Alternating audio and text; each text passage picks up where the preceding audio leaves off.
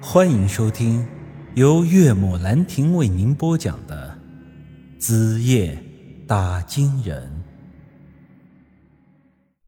我愣了愣，哎，你小子这一年在城里都干啥了？我听润心说你们在工地的工资可不低呀，一个月两千多。你小子别是染上了什么不良的嗜好了？那违法的事儿咱可不给干啊！嘿，于哥，你想哪儿去了？这不交了个女朋友吗？一天要买这买那的，呃，哪有钱存得住啊？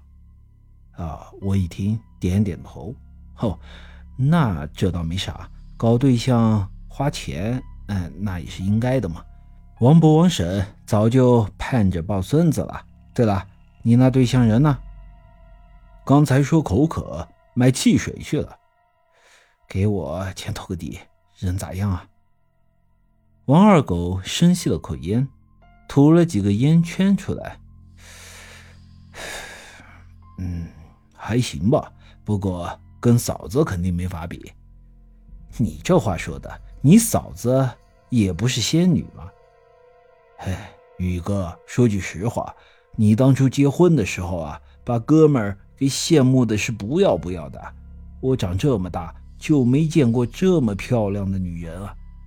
我当时就想啊，我王二狗一定要进城赚大钱，找个和嫂子差不多漂亮的媳妇。哎。这城里啊，美女是多，但我还真没见着能赶上嫂子一半的，并且啊，稍微有点姿色的呀，门槛就高，咱也高攀不起呀。现在也只能是找个稍微能看的对付一下了。哎，我听你这口气，你是想挖我的墙角呀？你这臭小子！呵呵，哎，我还真想挖，只要宇哥你不打死我就成。放心，不要你的命，但得要了你的命根子。说话的功夫，耳边突然传来了一阵音乐。这音乐呀，正是这邓丽君的《路边的野花你不要采》。他那买汽水的女朋友过来了。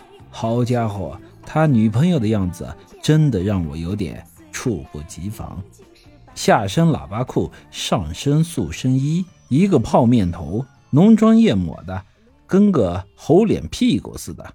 两只耳朵上还吊着两大耳坠，腰间别着个收音机，我他妈差点裂开了。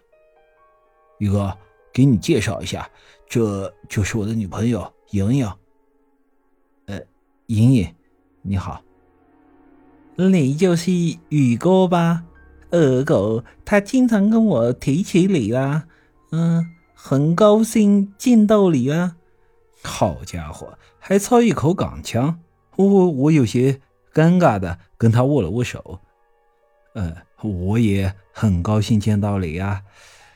于是我便颠着三轮车带着他们回村里了。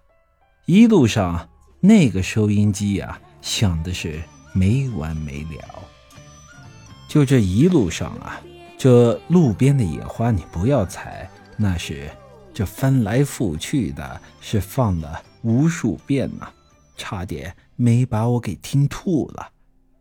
到村里之后啊，我也没管太多。至于二狗领着他女朋友回家，王伯、王婶到底是高兴还是不高兴，我就不知道了。我忙走过去一看，发现二狗正坐在家门口，郁闷的抽烟呢。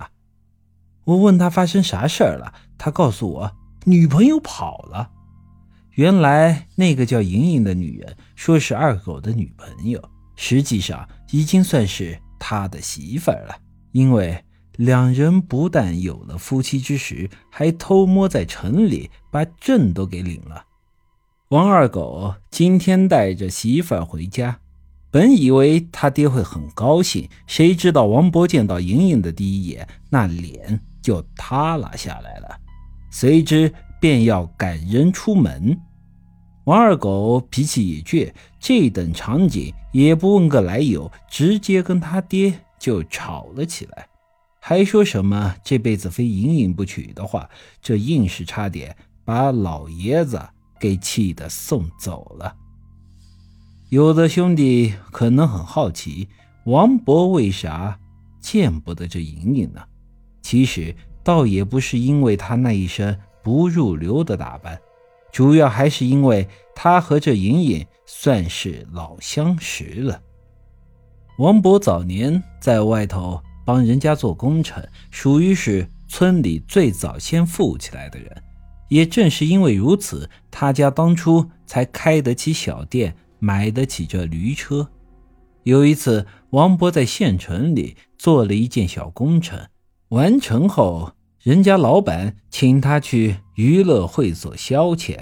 当然，那些年头，大部分的会所都是不怎么正规的，里面有怎样的服务，大家也都是很清楚的。老板给王博找了个伴。那人正是这莹莹，其实他姓孙，叫孙莹莹。对于这种事，王博当时反正也就是半推半就了。但现在亲儿子把孙莹莹领了回家，还偷摸的领了结婚证，这真的是搞得他猝不及防呢。要不是为了让儿子抛下这孙莹莹，他也不会把当年的丑事。给说出来，如此一来，王二狗现在是啥感受？大家心里应该也能体会到了。不过，这还不是这事儿最狗血的地方，因为在那孙莹莹跑出去之后，第二天有人在村外的河边发现了她的尸体。本集已经播讲完毕，欢迎您的。继续收听。